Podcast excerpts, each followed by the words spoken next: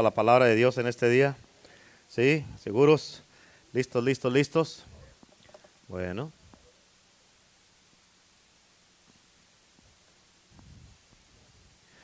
Um,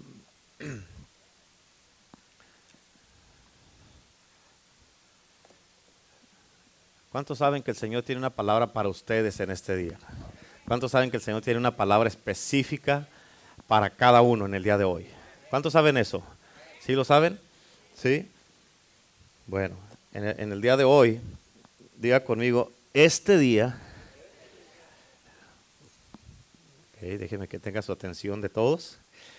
Repita conmigo, diga, este día, este día, el Señor tiene una palabra específica para mí.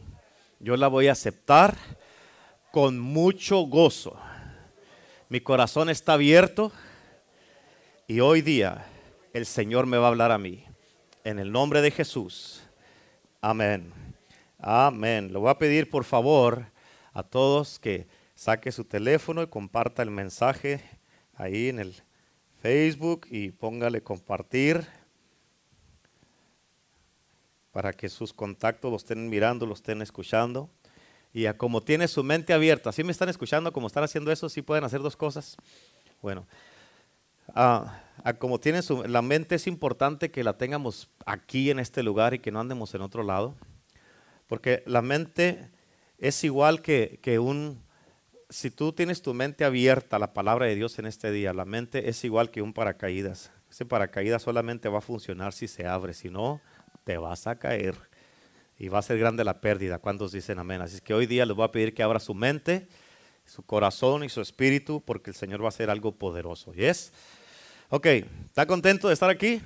¿Está contento con una expectativa, como dijo la pastora, de escuchar palabra de Dios? Que dice, ¿y qué me va a decir Dios ahora? ¿Qué me va a decir Dios ahora? Amén. Bueno, hoy día, eh, este mensaje que eh, eh, di el domingo pasado, eh, fue la primera parte que se llama El que se enoja pierde.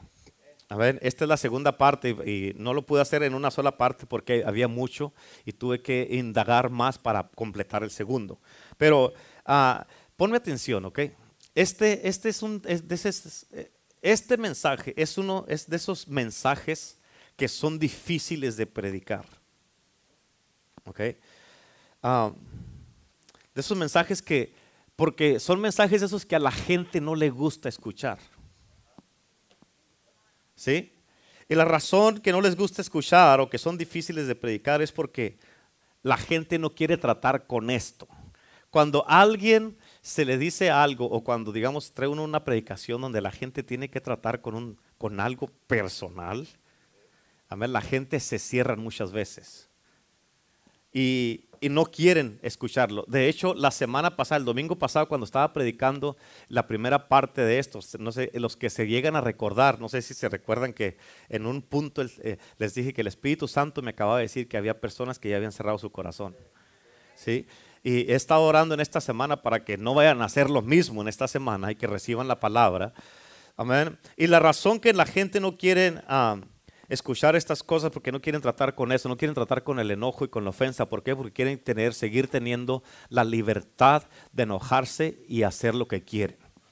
¿Yes? Pero yo creo que Dios hoy día te quiere libertar de eso. Por más que te quieras agarrar de eso, tú no sabes lo bien que se siente cuando uno es libre de eso. ¿Cuántos dicen amén? Sí, así es que por favor póngame atención, porque el momento que tú ya ya volteas así con el hermano, el hermano empieza o dices una, cosa u otra, ya se te pasa una palabra y no la captas bien. Amén. Yo creo, escúchame, yo creo que lo que Dios ha puesto en mi boca en este día va a causar una obra poderosa en tu corazón. Ahora escucha esto no se te olvide, ¿ok? Ah, voy a tratar de irme despacio si puedo. Amén, a ver si no se me acaban los frenos y me desenfreno. Amén, pero uh, escucha esto. Las ofensas toda ofensa, ¿ok? Las ofensas no son mentales, las ofensas están en el corazón. ¿Sí?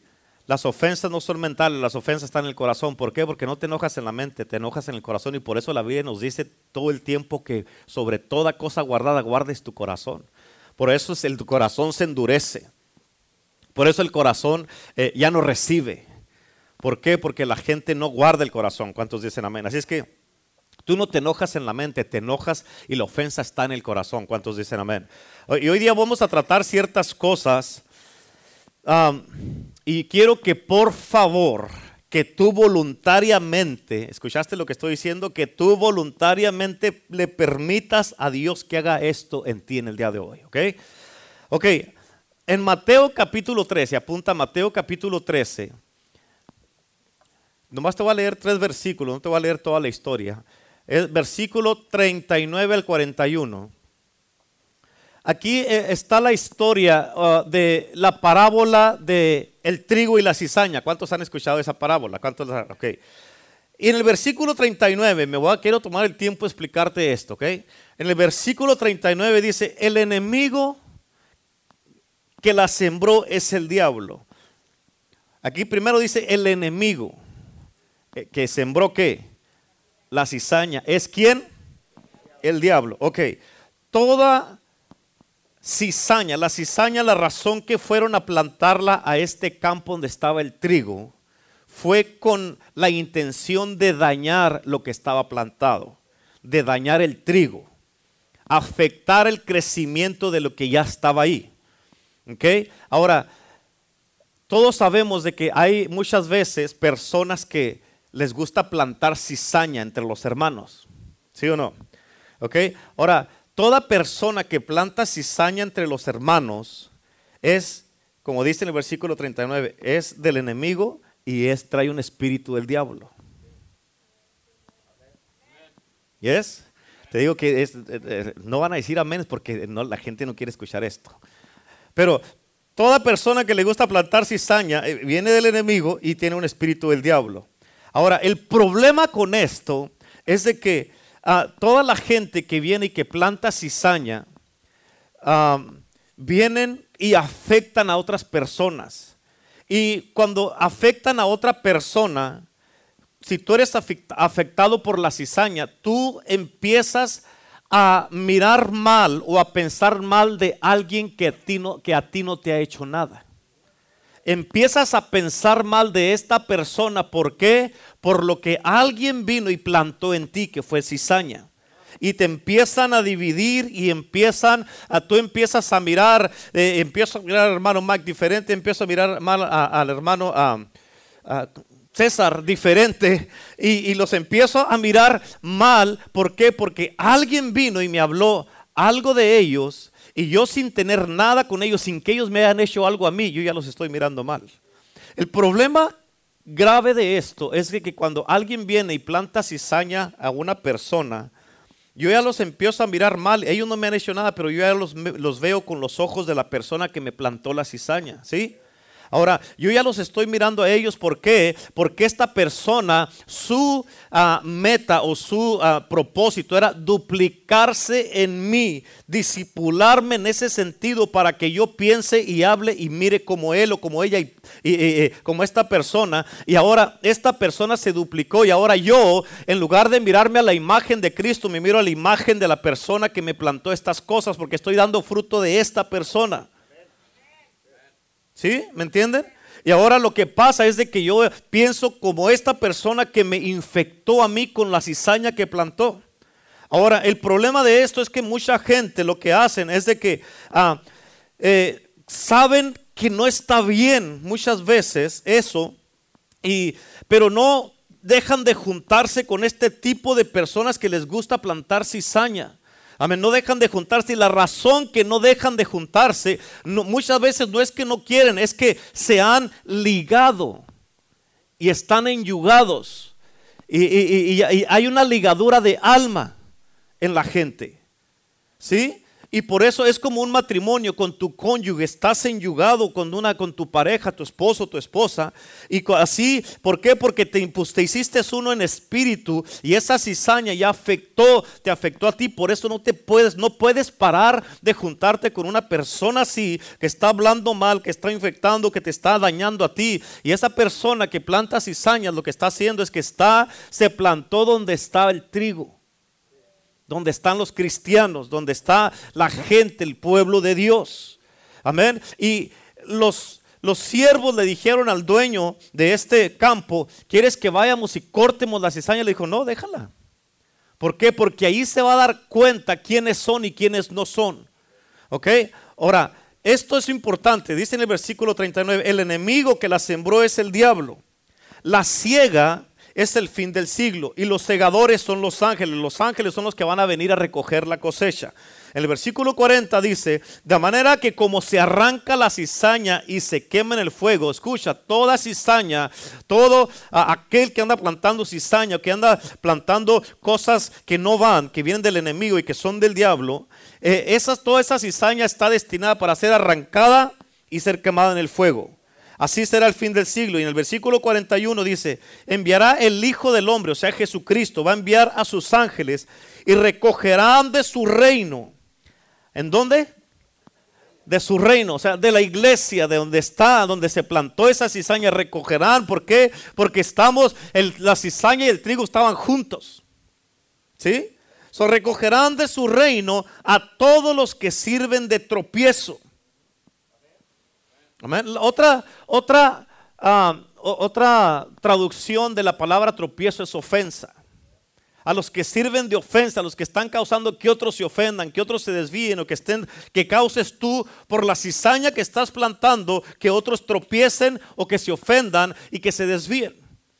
Dice, y recogerán de su reino a todos los que sirven de tropiezo o que se ofenden y a los que hacen iniquidad y serán quemados, igual que la cizaña.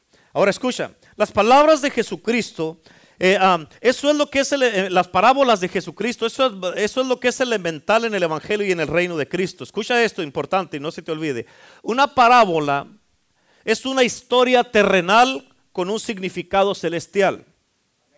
¿Sí? Una parábola es una historia terrenal con un significado celestial. Y en esta parábola Jesús está hablando acerca de la ofensa, acerca del enojo. Amén. Y escucha, yo no conozco a nadie aquí, aquí o todos los que me vayan a mirar o estén mirando, yo no conozco a nadie que no haya sido ofendido en algún tiempo de una manera o de otra. Amén. Yo he visto cómo la ofensa o el enojo causa que ah, se, destruyan familias, se destruyan matrimonios, se destruyan relaciones, se destruyan ah, ah, eh, relaciones de padres con hijos, hijos con padres, y que se destruyan ministerios y aún iglesias. La ofensa es una palabra bien sencilla, pero una palabra que tenemos que entender en los tiempos en los que estamos. Ahora, te voy a decir esto, ¿cuáles son las señales de una ofensa o de las ofensas? De hecho, cuando te digo esto, déjame te doy primero una estadística, una respuesta, una estadística, ah, y quiero que te imagines esto conmigo, ¿ok? Te puedes imaginar o ponte a pensar en esto. Si todos, ¿quiénes? Si todos fueran verdaderamente maduros, no nomás maduros, sino que todos fueran verdaderamente maduros. Amén. Nadie, si todos fueran verdaderamente maduros, nadie jamás se ofendiera. ¿Por qué? Porque las ofensas están arraigadas en una inmadurez. ¿Sí? Toda ofensa está arraigada en la inmadurez. Ahora, si eso pasara, que la gente fuera madura y que no se ofendieran, nuestras iglesias estuvieran diez veces más grandes de lo que son. Amén. Así es que es importante discernir qué es una ofensa y cuál es, la, cuál es la señal de una ofensa. Te voy a mostrar hoy día con este mensaje, te voy a mostrar, ah, siempre tienes que entender eso, por eso el mensaje se llama el que se enoja pierde, porque siempre los que salimos perdiendo somos nosotros mismos, ¿yes? Y te voy a mostrar personas hoy día en la Biblia cuyos, cuyos ministerios pararon por causa de la ofensa. La pregunta es en tu vida, ¿qué es lo que se ha parado? ¿Qué es, ¿Qué es, lo que se ha estancado? ¿Qué es lo que ya no está avanzando, dando fruto en tu vida o que no puedes llevar a cabo? Amén. ¿Por qué? Porque esto es bien importante que lo entiendas y también te voy a mostrar en el día de hoy cómo personas fueron removidas de la presencia de Dios porque se ofendieron. Por eso nosotros somos los únicos que salimos perdiendo. Es que esto está bien poderoso. ¿Por qué? Porque el que se enoja Escucha, escucha esto, ¿ok? La primer señal de cómo tú reconoces una ofensa, o si alguien está ofendido, o si tú mismo estás ofendido, nomás que no te quieres concientizar o no lo quieres reconocer. La primer señal de cómo tú reconoces una ofensa es esto. Cuando tú estás ofendido, paras de participar. Cuando tú estás ofendido, paras de participar. ¿Cuántos dicen amén? ¿Por qué? Porque tú te cierras por dentro. ¿Escucharon eso? Te cierras por dentro. En otras palabras, cuando la gente para de participar, hay una pérdida de libertad que tú mismo te pones a ti. Una pérdida de libertad. En otras palabras, tú no te das a ti mismo la libertad de participar cuando estás ofendido. ¿Cuántos dicen amén? Y las relaciones empiezan a cerrarse. Esa, y escucha, y esa ofensa le causa a la gente, tienes que entender esto, cuando una persona está ofendida, esa ofensa le causa a la gente que ya no vayan más allá contigo. Que ya no vayan más allá con la iglesia, que no vayan más allá con la visión, que no vayas aún, no vayas más allá en tu matrimonio o con tu familia o en el trabajo. ¿Sí? Les dije que iban a estar muy serios, iban a estar... ¿Por qué? Pero eh, eso, eso, eso, eh, eh, eso es porque, ¿sabes? Una de las señales porque te pones así es porque tú sabes que estoy correcto y tú sabes que eso está afectando y que es cierto. ¿Qué causan las ofensas? Escucha esto, las relaciones que tú tienes ahora mismo, hay cosas por las cuales tú has pasado que ahora tú vas a comenzar a mirar y vas a empezar a mirar. Porque cuando tú estás ofendido en la iglesia, tú no participas en la iglesia. Te haces para atrás o no vienes. Cuando estás ofendido no participas en la, en la visión. Cuando estás ofendido ya no eres íntimo. Amén. Ya no te acercas, ya no hay esa intimidad. ¿Cuántos dicen amén?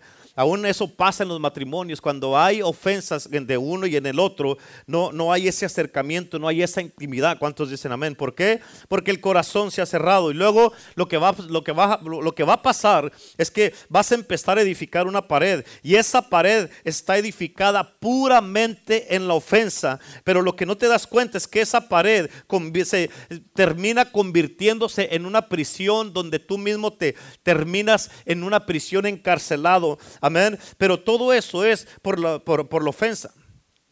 Ahora déjame te enseño unos casos de la ofensa. ¿Qué es lo que hace la ofensa? Escucha esto.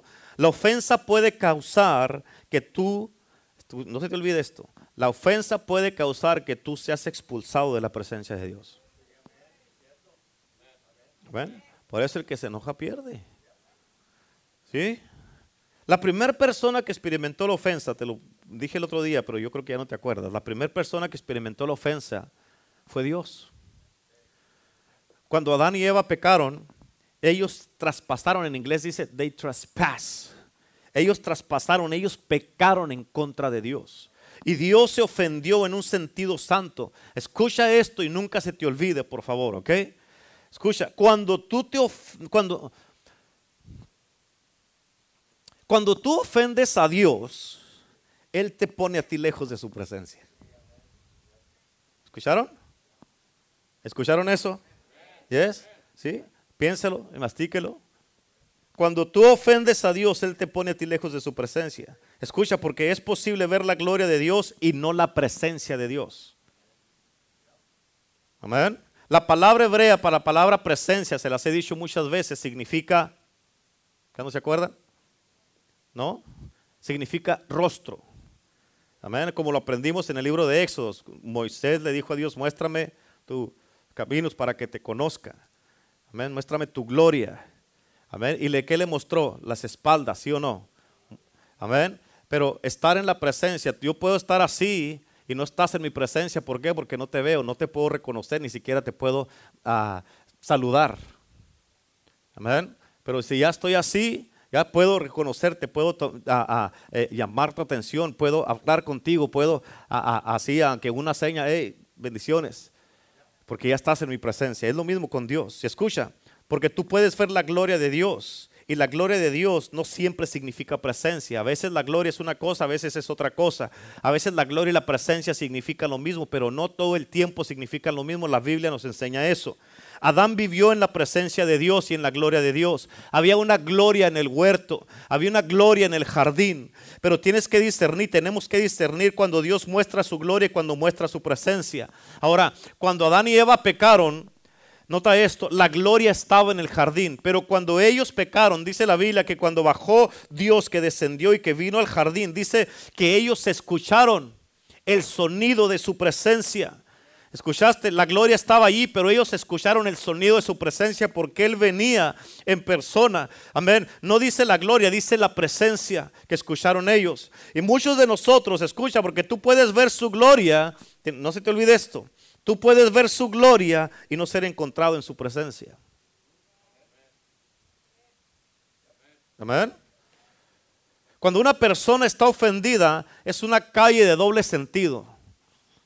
O Dios te aparta de su presencia y cuando Él te aparta de su presencia vas a, vas a, tener que empezar a vivir por fe y ya no vas a sentir su presencia. Vas a tener que empezar a vivir por fe como Adán lo hizo cuando fue expulsado. Ya no vivía en la presencia y en la gloria de Dios. Ahora Él tenía que vivir por fe de lo que se recordaba que había cuando estaba en la presencia de Dios. Y tu fe, cuando estás así solamente viviendo por fe y no de la presencia y la gloria de Dios, tu fe se convierte en un monumento y vas a empezar a adorar cosas muertas, vas a hablar de los que Dios, de lo que Dios hizo en el pasado, pero ahora no está haciendo nada en el presente para ti. Amén. Y cuando tú hablas cuando sentías la gloria, hablas de cuando sentías la presencia, pero ahora no la sientes. En otras palabras, es un sentido completamente diferente. Por lo tanto, cuando el hombre pecó, fue removido de la presencia de Dios. ¿Por qué? Porque en un momento el hombre fue removido, escucha, en el momento que el hombre fue removido de la presencia, el hombre tuvo que experimentar lo que se llama en la Biblia la circuncisión, que es el cortar de la carne. Y cuando la carne no es circuncidada, cuando la carne no es cortada, cuando no mueres a ti mismo, nueva, la carne vuelve a crecer otra vez. En otras palabras, tú regresas a la carnalidad una vez más. ¿Cuántos dicen amén? Por eso tú puedes convertirte o hay gente que se pueden convertir en lo que eran antes cuando no están creciendo. Por eso la carne debe de morir. El yo debe de morir. La carne debe de ser circuncidada y cortada para poder estar sensible a Dios. En la carne nunca vas a sentir a Dios. ¿Cuántos dicen amén? Amén. Porque dice la palabra de Dios en el libro de Juan que Dios es espíritu. Amén.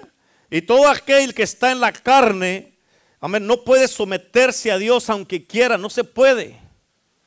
Amén. Eso dice la palabra. Ahora, cuando ya cortas la carne, entonces puedes estar sensible a Dios, puedes sentir la presencia de Dios, puedes sentir la gloria de Dios, puedes sentir el toque de Dios en tu vida, pero tú tienes que estar sensible y tu carne debe de morir. Y cuando la carne muere, tú ya no te sientes a ti mismo. Amén.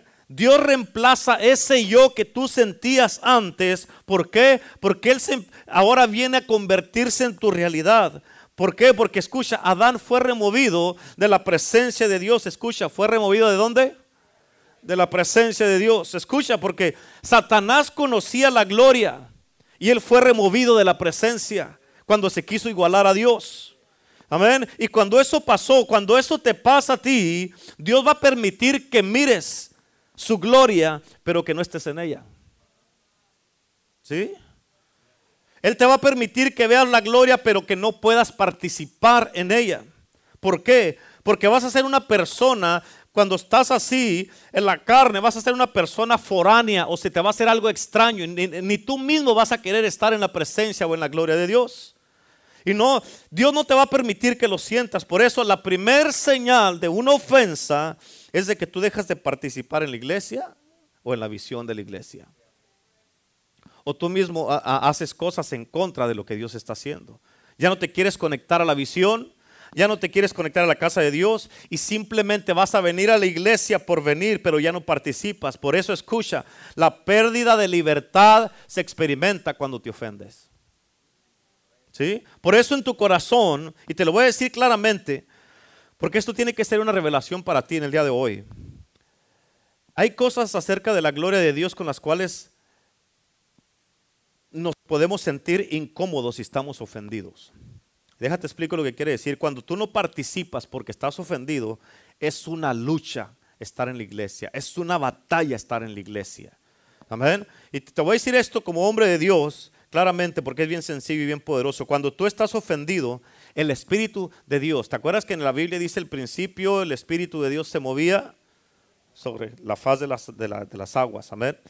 Cuando tú estás ofendido, el Espíritu de Dios no va a reposar en ti, no va a venir a ti, Se va a mover encima de ti, pero no va a reposar en ti. No te va a llenar. Y las cosas de Dios son de esta manera. Primero dice la Biblia, en el principio el Espíritu de Dios se movía. ¿Qué hacía? Se movía el Espíritu de Dios. No, no, no reposaba, se movía solamente sobre. Amén. Se movía en una, en una atmósfera. El Espíritu de Dios va a moverse lo vas a tal vez a sentir, lo vas tal vez a percibir. El Espíritu se va a mover, pero no va a venir sobre ti hasta que tú te sincronices. ¿Escucharon eso? Hasta que tú te sincronices. Va a estar moviéndose y de repente dice la Biblia que el Espíritu reposa. Escucha, porque Dios siempre reposa donde Él está cómodo. Amén. Cuando el corazón está correcto, el Espíritu de Dios viene y reposa. Cuando estamos alineados con Dios, viene el Espíritu Santo y el Espíritu reposa en nosotros y sobre nosotros. Pero cuando el corazón comienza a moverse, empieza a desviarse o es descuidado y empieza a mirar o a pensar cosas diferentes, el Espíritu se levanta y es cuando tú tienes que empezar a vivir por fe. Cuando el Espíritu cae sobre de ti, estás en su presencia y ya no es tu fe, no es tu fe, sino que es la presencia manifestada en ti. ¿Cuántos dicen amén?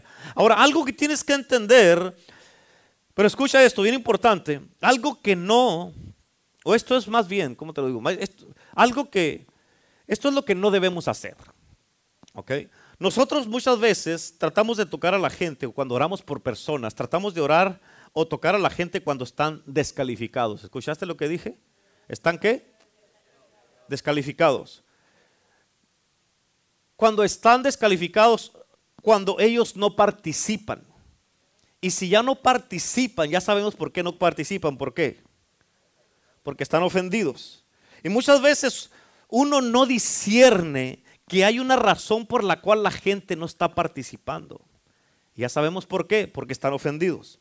Escúchame, porque hay veces que uno pone la mano en una persona o en la gente y la unción les pasa de largo, la unción no entra, la, unción no los llena, no reposa en ellos, no son llenados ni tocados.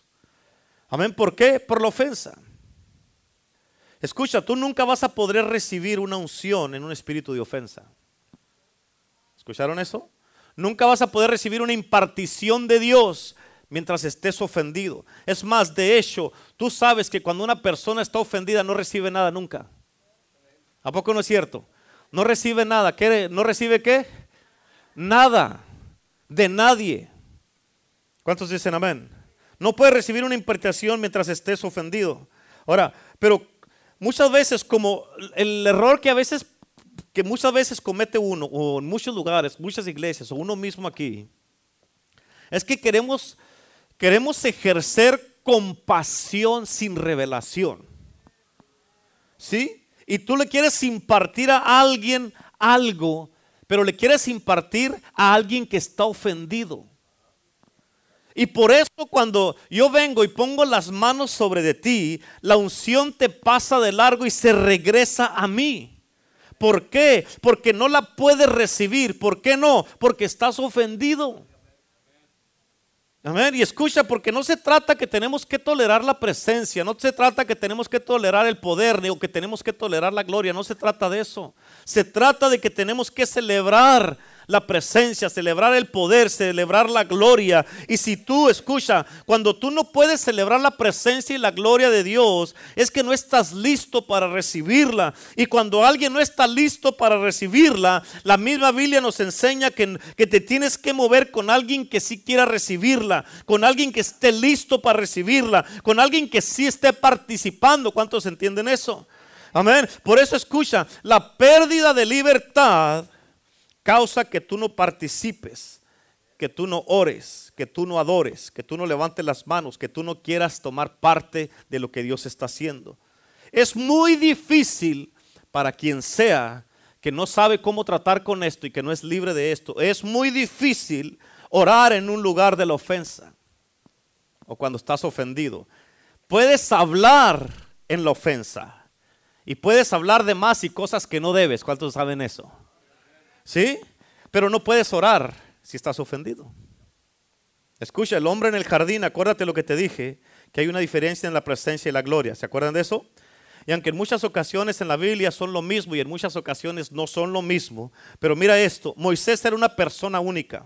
¿Por qué? Porque Moisés conocía la presencia de Dios y conocía la gloria de Dios. Por eso dice la Biblia que Dios habló con Moisés cara a cara. O sea, es interesante. Cara a cara es lo que significa la palabra panim. Pero cara a cara es de que Dios primero le dijo, uh, muéstrame tus caminos para que te conozca y Dios le mostró sus espaldas, pero en otra ocasión hablaba cara a cara. ¿Sí? son dos cosas diferentes. En otras palabras, la presencia de Dios es el rostro de Dios. ¿Cuántos dicen amén?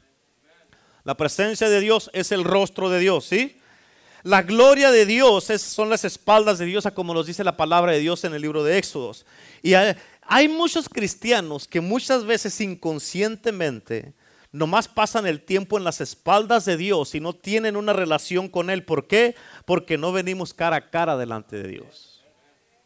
¿Sí? Queremos conocerlo por lo que puede hacer por nosotros solamente, pero muchos no lo conocen personalmente.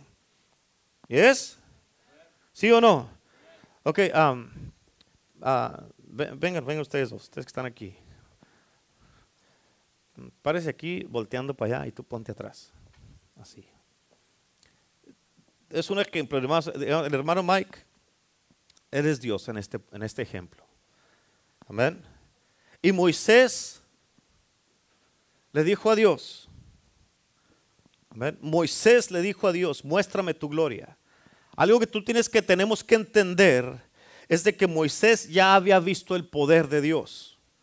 Amén. Cuando hizo Dios todo lo que hizo en Egipto, las señales con todas las plagas, las maravillas, era un, ministerio poderoso y sobrenatural que tenía Moisés, ¿sí? Amén. Pero ¿por qué en este punto de su vida Moisés diría, muéstrame tu gloria? Mira esto, es importante. ¿Sabes qué dijo Moisés? Moisés le dijo a Dios, si he hallado, ¿cómo dijo? Favor, sí, favor o gracia, es lo mismo, favor y gracia. Si he hallado gracia en tus ojos, ¿qué significa esto? En otras palabras, la gracia es el prerequisito para verla. ¿Qué? La gloria. Si Moisés no hubiera tenido gracia, si Moisés no hubiera tenido gracia, pero porque él halló gracia con Dios, él pudo decir, muéstrame tu gloria. Si él no hubiera tenido gracia, cuando hubiera visto la gloria, cae muerto. ¿Sí? Escucha, porque en estos tiempos hay mucha perversión acerca, acerca de lo que es la gracia. Hay mucha gente que la gracia la, eh, no les importa la gracia. Dicen una vez salvo, para siempre salvo. Hay mucho malentendido acerca de la gracia, pero escucha, Moisés le creía a Dios. Su fe no era el, con Moisés la fe no era el problema. Él le dijo a Dios, si haya dado gracia en tus ojos, muéstrame tu gloria. Y Dios le dijo, ve y escóndete en la roca y no me vas a ver, no me vas a ver en esta manifestación de esta manera. Voy a permitirte que veas mis espaldas. ¿Yes? Y es interesante porque hay muchos cristianos en muchas iglesias, muchos de ustedes, amén, que, que nomás quieren las espaldas de Dios y no el rostro de Dios. Ponte enfrente de... Así, se va a poner enfrente de él, así. Escucha, porque esto es otro, es un tema completamente diferente. Estar enfrente de Dios. Amén. Cualquiera puede estar en tus espaldas. Amén. Y tú no sabes lo que van a hacer a tus espaldas. Pero estar enfrente de Dios es otra cosa. Es otro mundo. ¿Cuántos dicen amén? Y escucha, porque tú no puedes estar en el rostro de Dios con una ofensa. Amén. Tú sabes que cuando estás enojado, enojada en tu casa con tu esposo o tu esposa, no lo quieres ver ni en pintura, ¿cierto o no es cierto? Ni en fotos en el teléfono. No lo quieres ver, no la quieres ver, ¿a poco no es cierto? Cuando estás enojado con un hermano o una hermana, no quieres ni siquiera saber de ellos, ¿a poco no? A ver, cuando la gente está ofendida, te sacan la vuelta, ¿cierto o no es cierto? ¿Cierto o no es cierto? Amén. Y no se te quieren acercar, no quieren acercarse a ti, no quieren estar cerca de ti. Amén. No te miran a los ojos, ¿a poco no es cierto? Por eso no puedes venir delante de Dios y estar enfrente de Dios si estás ofendido. ¿Están entendiendo? Es importantísimo esto. Pueden, pasar a su silla, gracias. Ahora escucha, porque no, no adoramos las cosas de Dios. No estamos envueltos en, las cosas de Dios. ¿Por qué? Porque todo lo que queremos es a Dios y nada más a Dios. Y cuando la ofensa llega, pero cuando la ofensa llega, diga conmigo, uff, dígalo, diga, uff. Cuando la ofensa llega, Moisés tuvo un ministerio sobrenatural, poderoso, glorioso, maravilloso. Y un día Moisés se ofendió y le costó. ¿Qué le costó, pastor, a Moisés? Le costó que no entró a la promesa, nomás por una ofensa. Por eso los que perdemos somos nosotros. Moisés, ponte a Moisés. Amén. Escucha y no se te olvide esto. La ofensa siempre se va a parar enfrente de ti para que no llegues a tu destino. Amén. Moisés vio la promesa. Es, yo, pienso que eso ha de ser algo terrible. Ver la promesa, pero no poder agarrarla, ni tocarla, ni, ni, entrar en ella. Moisés vio la promesa, pero no entró en ella. 40 años con su suegro Jetro. 40 años estuvo en Egipto entrenándose para saber toda, ah, ah, eh, todas las ah, técnicas militares y todo eso. Saber cómo trabaja una mente de, un reino terrenal que era Egipto. 40 años trabajando en el desierto, Dios puliéndolo, eh, estando con su suegro Jetro y otros 40 llevando al pueblo de Dios. 120 años trabajando en diferentes cosas y al último se enojó y no alcanzó la promesa. ¿Sí? 120 años para nada. Y en estos tiempos hay muchas personas que verán la gloria de Dios, que profetizarán o profetizaron de ella, oraron por ella, pero están ofendidos. Y escucha, porque esto ha afectado a muchas personas en todos lados. Yo conozco predicadores que están así. Yo conozco muchos cristianos que se han secado por haberse ofendido. Amén. Y esa es la primera señal que Dios está lidiando contigo con esto, porque Dios te ama, Dios nos ama. Amén. ¿Por qué? Porque tu espíritu se está secando. Por eso el espíritu se levanta antes de que empieces a hablar. Y cuando se levanta el espíritu, amén. Ahora lo que está saliendo de tu boca no tiene vida. ¿Por qué? Porque te secaste por la ofensa. Porque cuando estás ofendido ya no estás en la hora de Dios. Cuando estás ofendido estás en el pasado de Dios. Y la gente que está así en el pasado de Dios están tratando de traer el, el pasado el pasado al ahora y porque estás ofendido, empiezan, el, lenguaje del cristiano cambia, el lenguaje de la gente cambia. Amén. Aún de la gente que ministramos cambia si, si no tenemos cuidado. Y empieza uno a hablar o a decir que Dios iba a hacer algo, que Dios ah, ah, iba a hacer esto o aquello. Y ahora que cuando Dios está a punto de hacerlo, se ofende la gente y cuando se ofende la gente paran automáticamente lo que Dios iba a hacer. El primer hombre que se ofendió no entró en la promesa. ¿Será posible que una persona no cumpla su destino, su llamado, su misión, lo que tiene que hacer, el propósito por el cual Dios, Dios los creó, nomás por haberse ofendido? Claro que sí, mira, le pasó a Moisés. Moisés no cumplió, no terminó la carrera, no llegó a donde tenía que llegar. Amén. Y reitero esto, cuando el corazón no está circuncidado a diario, la carne vuelve a renacer, vuelve a crecer. Tú regresas a ser carnal. ¿Por qué? Y, y cuando regresas a ser carnal, la gente se ofende fácilmente por cualquier cosa. Amén. La ofensa, escúchame, ¿cuántos de ustedes quieren todo de Dios? Levante la mano, que quiere todo de Dios, todo, todo, todo. Amén. Ahora queremos todo de Dios, pero ¿estás dispuesto a tratar con las ofensas?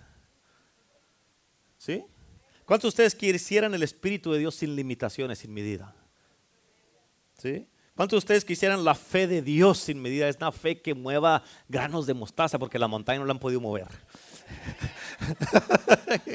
Amén. Sí, porque pues así pasa, ¿no? Tienen fe, dice la Biblia. La Biblia dice que la fe debe ser como el grano de una mostaza.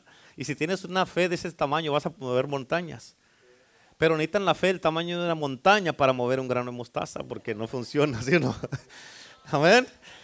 Bueno, bueno, bueno. Entonces sigamos aquí. Escucha, bien importante, ¿ok? Aquí es donde empieza tu liberación. ¿Cuántos quieren ser libres del enojo y las ofensas? Levante la mano. El que no quiera, siga enojado. Pues ya usted sigue enojado, sígale. ¿Cuántos quieren ser libres en verdad? ¿Sí? Aquí es donde empieza tu liberación. Diga conmigo, Señor, hazme libre. Toda ofensa. No, no, no, ya eso, no, ya, espérese, no se vuelven. Están en seis si quieren ser libres, ¿verdad? Y esto lo vas a apuntar, ¿ok? Toda ofensa está basada en la inmadurez.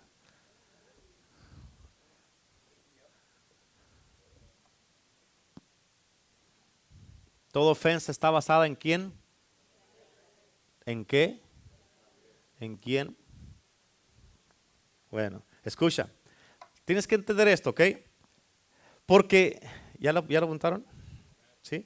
Escucha, porque para, para ofenderte y mantenerte ofendido, para mantener, para ofenderte y mantenerte ofendido, ese es el nivel más alto de la inmadurez espiritual. ¿Sí? Para ofenderte y mantenerte, apúntelo, apúntelo, no más digas, apúntelo. Para ofenderte y mantenerte ofendido, ese es el nivel más alto de la inmadurez espiritual. En otras palabras, de espiritual, de espiritual no tienes nada.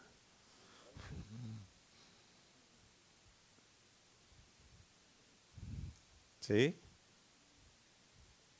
En el libro de Santiago dice la palabra de Dios que el que se cree religioso y no le pone freno a su lengua, dice su religión no sirve para nada.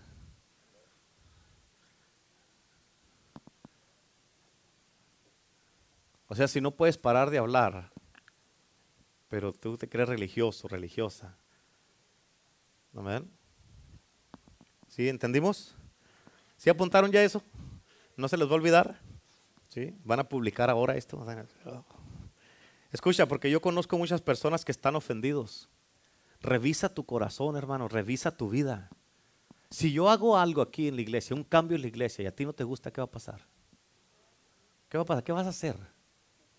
¿Vas a empezar a hablar? ¿Vas a empezar a criticar? ¿Vas a empezar? Es que así no son las cosas. Ah, no, ¿cómo son?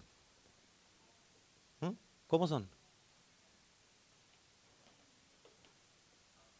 ¿Sí? ¿Cómo son entonces? Escucha, porque yo no estoy aquí, ni la pastora, que somos los pastores. Yo no, no estoy hablando de mí, pero obvio es de los dos. ¿sí? Pero yo no estoy aquí para darle justo a la gente. A ver, si quisieras darle gusto a, todos, voy a tener a unos enojados y a otros contentos. Y los que no están contentos, yo voy a ser el blanco. Van a estar comiendo puro taco al pastor, ¿sí o no? Y, no, no van a estar contentos. La Biblia dice en el libro de Gálatas 1.10, dice que, ah, ah, eh, que, que, Dios no, o sea, no, no, estoy aquí para agradar a los hombres, sino a Dios. Si todavía agradar a los hombres, no puedo ser servidor de Cristo. ¿Sí? Así es que revisa tu vida. Ponte a pensar, ponte a pensar en esto. ¿Cuántas personas, cuántas personas deberían de estar aquí y no lo están? No es por el poder, no es por la presencia, no es por la iglesia, no es por ti, es por la ofensa. Amén. Pon esto en tu espíritu, porque tú jamás vas a poder recibir nada. ¿Cuánto? Dígale que está a su lado, nada. Pero así dígale con, dígale así, dígale indignado, nada. Amén. Dígale, si volteé con alguien, dígale, nada. Amén. Jamás, póngame atención ya, ya, ya. Jamás podrás recibir nada, ni la palabra que se te predique aquí si estás ofendido. De hecho, la ofensa te causa que tú edifiques un mecanismo, un muro que estés tu defensa. ¿Para qué? Para no recibir porque te estás protegiendo a ti mismo. y caminamos a cada relación, este es un error que hacemos o que hace mucha gente. Hace mucha gente. Yo te puedo decir confiadamente que hace mucha gente. Okay? Yo no hago error porque yo, yo, I know. I know, I know, I know. Okay? Um, camina la gente a cada relación o en cada relación teniendo un muro alrededor de ellos que es su propia prisión. ¿Por qué? Porque no pueden sobrepasar la ofensa pasada. Y eso causa que llevemos nuestras ofensas a relaciones nuevas. ¿Sí? Y la gente nueva que Dios te envía a ti jamás pueden alcanzarte a ti. ¿Por qué? Porque en otras palabras, tú estás culpándolos a ellos por los problemas de otros. Y así no es. Amén. La ofensa le causó a Moisés perder su unción, su ministerio, su destino y no terminar la carrera. Amén. Dios tuvo que venir a llevárselo. Dijo, no, no, vámonos, ya, vámonos, ya aquí se te acabó el tiempo. No, Señor, pero no llegamos a la tierra. No vas a llegar. You're coming with me. Amén. Pero Señor, no, no, no, no, no, no. No. Ofendido me vas a, me los vas a regresar a Egipto a todos. No, no. Imagínate. Amén. No.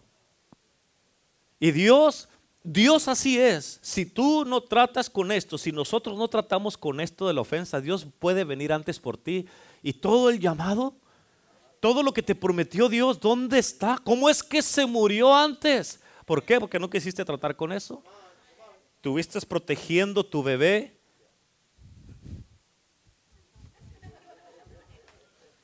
Amén. Y así.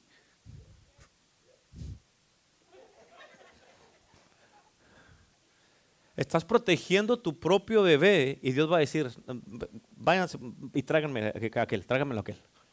Pero ¿por qué, Señor? Todo, mira toda la gente que está esperando que se levante y los que va a alcanzar, no los va a alcanzar. Tengo que traerlo porque si no se me va a perder así y va a afectar a otros. Háganle todos. ¿Sí? ¿Estamos entendiendo?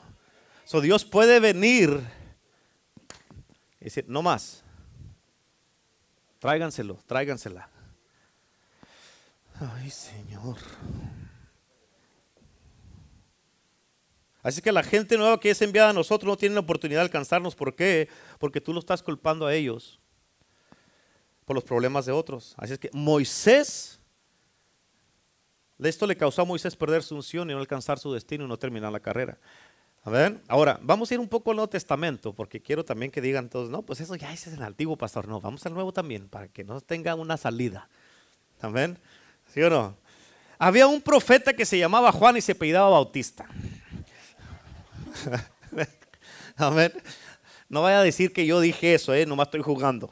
El pastor dijo que se apellidaba Bautista. No, no, era Bautista porque andaba bautizando gente. ¿Sí? Apenas le agarró allá la focha aquella. Amén. Ok. Se llamaba Juan y era el bautista, ¿sí? Juan profetizó de Jesús. Él dijo, yo debo menguar y él debe de crecer. Él dijo, he aquí el Cordero de Dios que quita el pecado del mundo. Él dijo lo correcto, pero mira esto, un día agarraron a Juan y lo echaron a la cárcel, estaba en una, en una prisión y él está encadenado y lo realices o no, Juan era una persona radical, él no era normal como los demás. Amén. Porque cada uno profetizaba del Mesías, pero cuando Jesús vino, Él no vino con un ejército, no vino con un, con un montón de ángeles a caballo. Y Juan está en la prisión, Juan está en la cárcel después de profetizar, después de orar, después de preparar el camino, después de anunciarlo, después de darlo a conocer, después de decir, el que me envió dijo que, que en el que vea yo el Espíritu que desciende, Él es. Y Juan dijo en Mateo 11, vayan, cuando estaba en la cárcel, dijo, vayan a preguntarle a mi primo, ¿eres tú el Cristo, el que había de venir? Ah, cuando estaba en todo su apogeo, este, ese es, el mero, yo estoy aquí preparando el camino, pero ahora está en un lugar que no está cómodo y está cuestionando si eso no es. ¿Sí?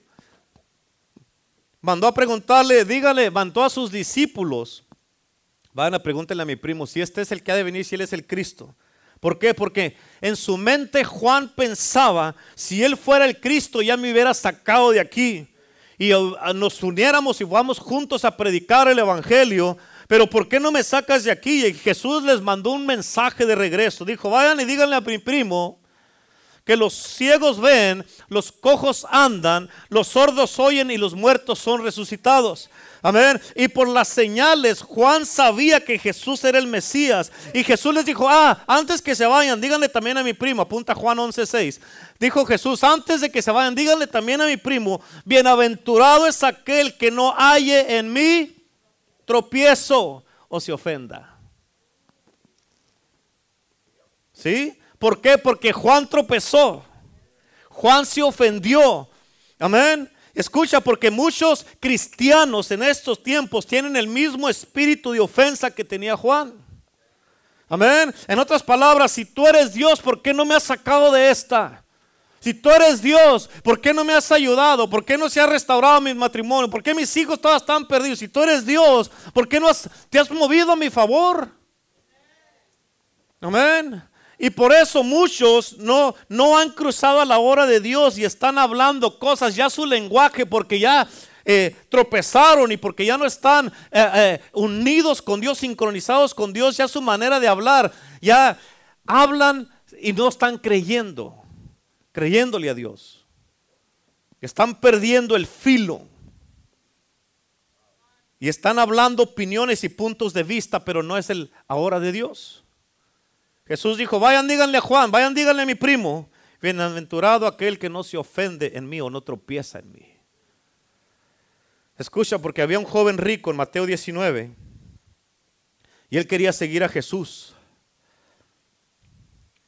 Y este joven le dijo a Jesús, rabí, ¿qué he de hacer para tener vida eterna? Y Jesús le dijo lo que tenía que hacer. Y Jesús le empezó a decir cosas, empezó a predicar a Jesús.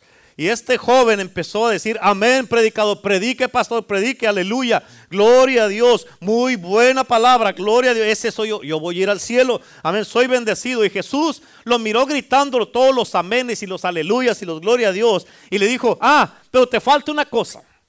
Y él dijo, oh, si tú nomás di la palabra, yo ahorita me le encargo que se haga. Le dijo, vende todo lo que tienes y dáselo a los pobres. Mira esto, porque cuando él fue ofendido por la palabra de Jesús, él ya no quiso participar con Jesús. Ya no dio ningún paso hacia adelante y se fue triste y ofendido.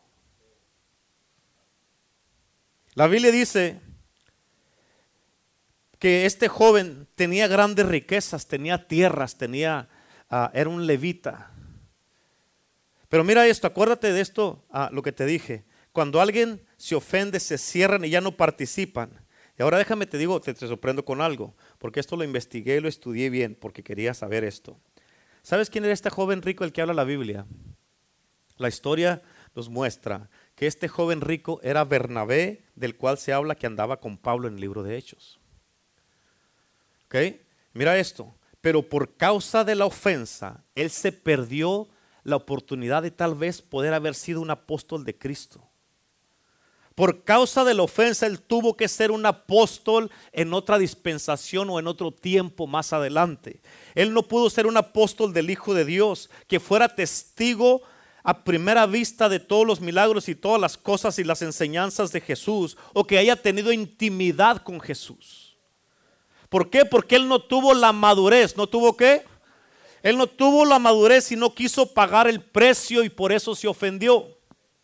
Él se convirtió en un apóstol para otra generación, en otro tiempo y en otra, en otra dispensación. Y en esta nueva generación, él y su esposa, cuando ya había sido cambiado, ya había sido transformado su corazón y ya había sido tocado y alcanzado por Jesús, entonces sí, dice la Biblia, que vendieron todo y lo trajeron a los pies de los discípulos. Hasta entonces, mira todo lo que se perdió nomás por no entender un principio. Mira esto, porque la Biblia dice que este joven tenía grandes riquezas, él era un levita, él eh, tenía, tenía tierras. Y Jesús se paró delante de este joven como el Shaddai, como el proveedor. Y este joven se paró delante de Jesús con sus riquezas, pero sus riquezas lo cegaron. Amén. ¿Por qué? Porque cuando tú crees que lo que tú tienes es tuyo, nunca vas a mirar a Dios en tu propio dinero y nunca le vas a dar a Dios de agradecimiento o en adoración. Señor, te estoy dando porque te alabo, te adoro y porque estoy agradecido con todo lo que me has dado.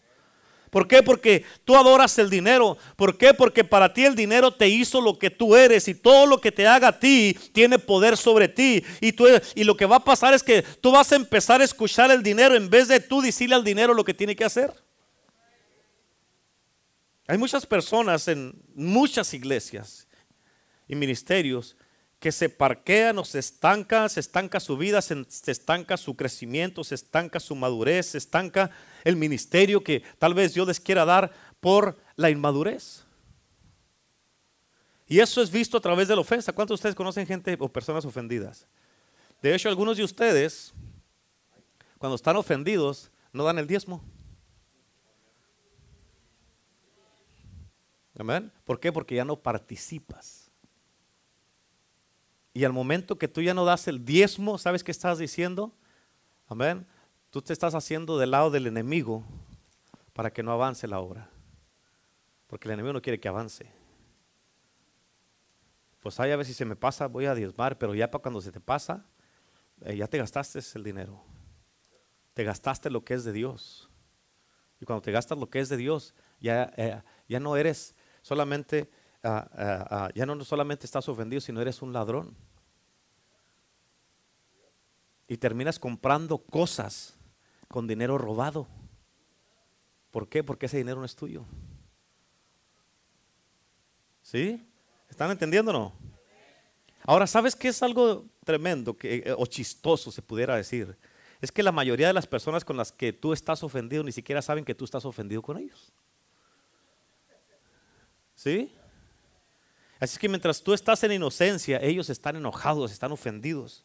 Mientras ellos están amargando, tú te estás alegrando. Mientras ellos están empeorando, tú te estás mejorando. Y Dios te está bendiciendo. ¿Por qué? Porque escogemos no caminar en ofensa, porque estamos teniendo cirugía en nuestro corazón. Amén. Y si yo vivo en las cosas de Dios, mi corazón tiene que estar circuncidado, mi corazón tiene que estar compatible con el corazón de Dios. ¿Cuántos dicen amén? Nuestro corazón, apunta esto, mi corazón tiene que estar compatible con el corazón de Dios. Amén. Y el corazón de Dios es suave, es tierno, es sensible, es amoroso, es cuidadoso, no tiene envidia. Amén. El corazón de Dios tiene misericordia. El corazón de Dios cuida, ama, respeta, protege. ¿Y sabes qué es lo que toca mi corazón? Que dice la Biblia que David tenía un corazón conforme al corazón de Dios. Amén. Escucha, si, si hay alguien que debe, si la ofensa fuera algo de lo que nosotros tenemos que hacer uso de, Dios ya lo hubiera usado con nosotros, usado con nosotros desde cuándo. Porque cuántas veces hemos ofendido nosotros a Dios. Amén.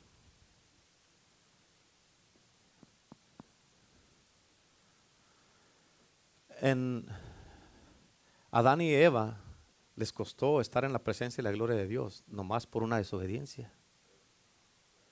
A Ananías y Zafira les costó su vida por una mentira. ¿Y cuántos de nosotros mentimos a veces a diario? O desobedecemos a Dios todo el tiempo. Y Dios nos sigue dando oportunidades. ¿O cuántos de nosotros hemos hecho peor que Adán y Eva o peor que Ananías y Zafira?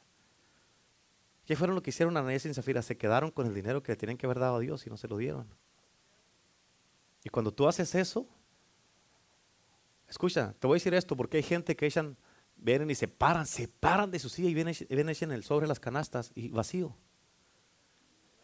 Imagínate, o sea, si no vas a dar, no, des, pero que tú quieras engañar a alguien más, que te parse tu silla y vengas caminando hasta acá a echar el sobre y sellado y vacío. O sea, ¿quién estás tratando de engañar? ¿Sí? Así que dice la Biblia que David tiene un corazón conforme al corazón de Dios. Y acuérdate lo que te dije, cuando la gente se ofende, ya no qué? Ya no participa. Amén. Ya no quiere servir. Ya no se dan a sí mismos. ¿Por qué? Por las limitaciones que ellos mismos se pusieron ¿Por qué? Porque es que así no me gustan las cosas. Es que así no se debe de hacer. Es que eso, eso es diferente. Es que eso no lo deberían de haber hecho así. Imagínate, si vamos a hacer todo como tú quieres, vamos a tener toda una iglesia enojada para tener a una persona contenta. Amén. Aquí tienes que entender esto. La iglesia no se trata del pastor, no se trata de la pastora, no se trata absolutamente de nadie.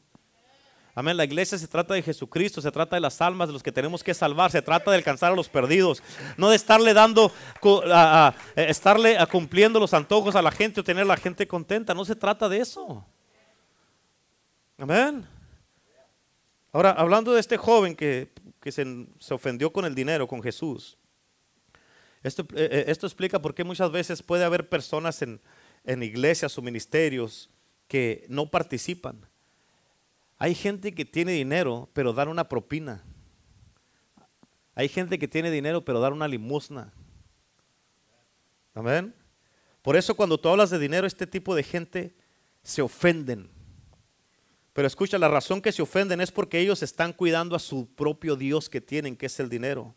Mucha gente vive en la escasez, pero cuando uno habla del dinero se ofenden y dicen que uno nomás quiere dinero. Pero lo que tú no estás entendiendo es que Dios te quiere bendecir a ti. Amén. Porque todo se reproduce según su propio tipo. Si siembras manzanas, vas a cosechar manzanas. Si siembras maíz, escucha una de las leyes de la siembra. Si siembras maíz, amén, para cosechar un grano de maíz, no tiene sentido sembrar. Siembras un grano de maíz y agarras una, una mazorca con un montón de granos. Si es cierto o no es cierto. Amén, es lo mismo. Dios no te, Dios no te va a decir que siembres Amén, para regresarte lo mismo para atrás. Este no es ningún negocio. Dios es un Dios de negocios. Es un Dios, amén, que le gusta, amén, negociar. Dice la Biblia que le da semilla al sembrador. Entre más siembra, más semilla te va a dar para que estés sembrando. Amén. Y si tú, digamos, siembras 100 o 500. El otro día estaba oyendo en la radio.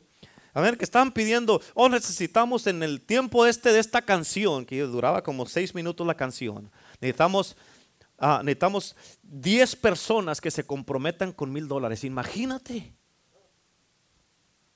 Digo, no, la iglesia les, nombre, tiene uno que hacer un montón de cosas para sacarles uno día 10.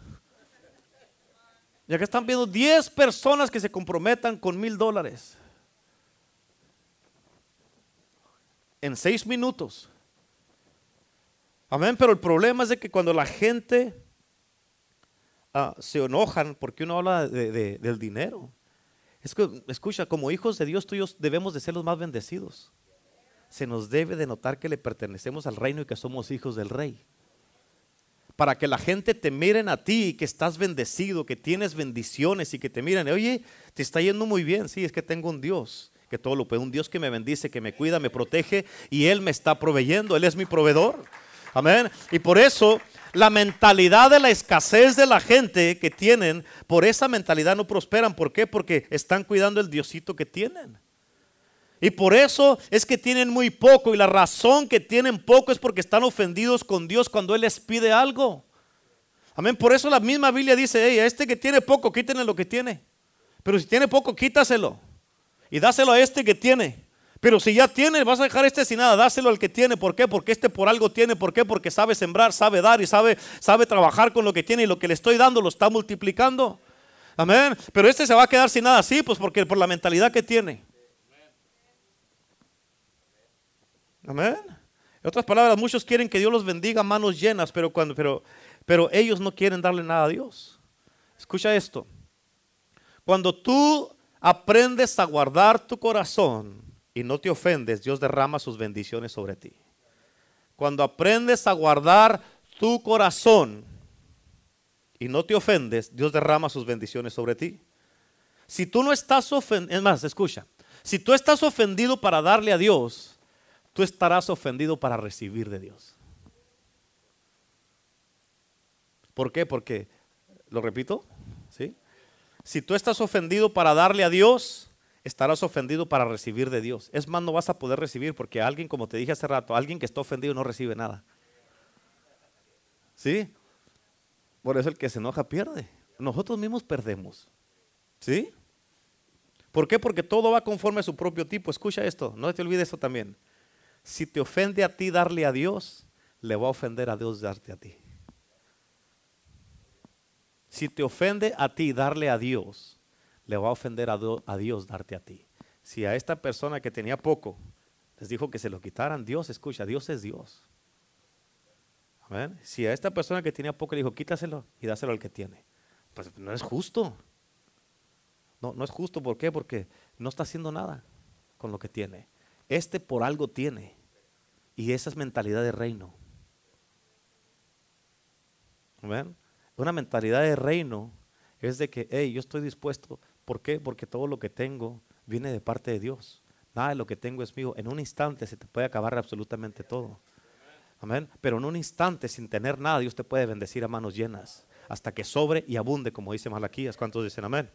¿Sí? La ofensa, el poder de una ofensa. He visto, yo he visto mucha gente. Además, yo he visto muchas personas que por causa de la, ofensa, de la ofensa se levantan las bendiciones de su vida. Pero también hay mucha gente que se dan cuenta cuando llega la bendición a su vida y se dan cuenta, capta esto y no se te pueda pasar, ¿ok? Se dan cuenta que la pobreza fue rota en sus vidas y realizan que el dar y participar, ¿escuchaste lo que dije? El dar y participar, eso era la clave para ser libre de la ofensa. En otras palabras, intencionalmente tú empiezas a dar otra vez, a darte a ti mismo, a dar de tu tiempo y a darte, a dar de tu dinero otra vez para Dios y empiezas a participar otra vez. ¿Por qué? Porque una persona que está ofendida no participa, se hace para atrás. Yo he visto algunas personas aquí en la misma iglesia que cuando están ofendidos hasta se ponen hasta atrás. ¿Ven? Los he visto. Y les puedo decir por nombre. No, no, no. Amén. Amén. Y están allá atrás y están así.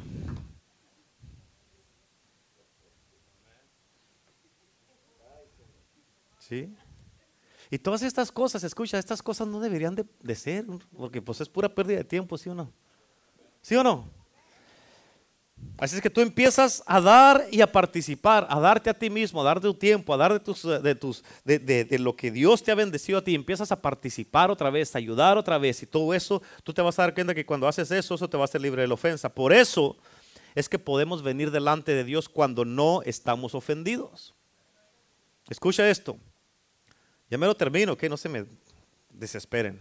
Tani, apenas son las 11:49. Escucha esto. Todo lo que no es de Dios y se para delante de Dios es una ofensa para Dios. Todo lo que no es de Dios y se para delante de Dios es una ofensa para Dios. Este joven rico se emocionó cuando Jesús le dijo lo que tenía que hacer para recibir vida eterna. Imagínate, queremos, estamos guardando tanto lo que tenemos aquí y queremos ir al cielo.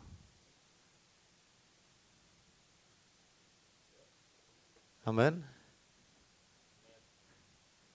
Pues yo cuando me vaya me voy a llevar todas las joyas que tengo, voy a llevar el oro porque pues, no me quiero ir quebrado de aquí. Y vas a llegar al cielo allá con el oro y te va a decir Pedro cuando abra la puerta, ¿y eso qué es? ¿Para qué quieres traer pavimento para las calles que hay acá? Amén. Este es asfalto para nosotros, te va a decir Pedro, ¿para qué quieres esto? Déjalo allá. ¿Sí? ¿A poco no es cierto?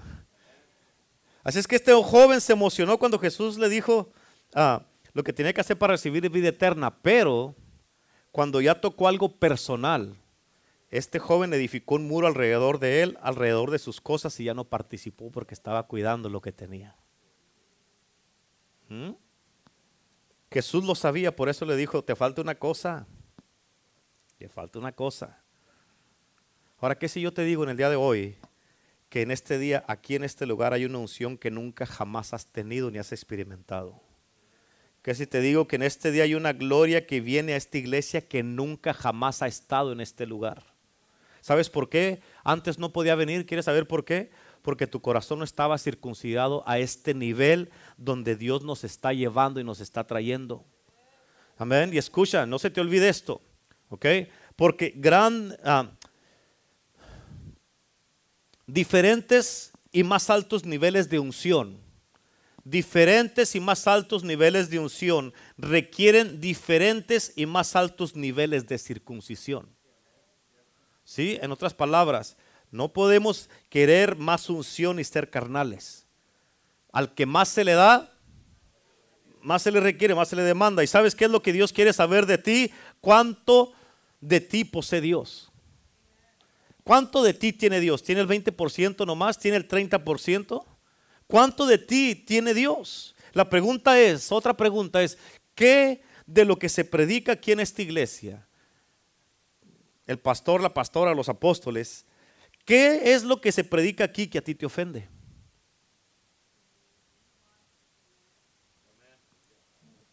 ¿Sí? ¿Sabes que cuando una persona está ofendida, te voy a decir esto para que tengas cuidado.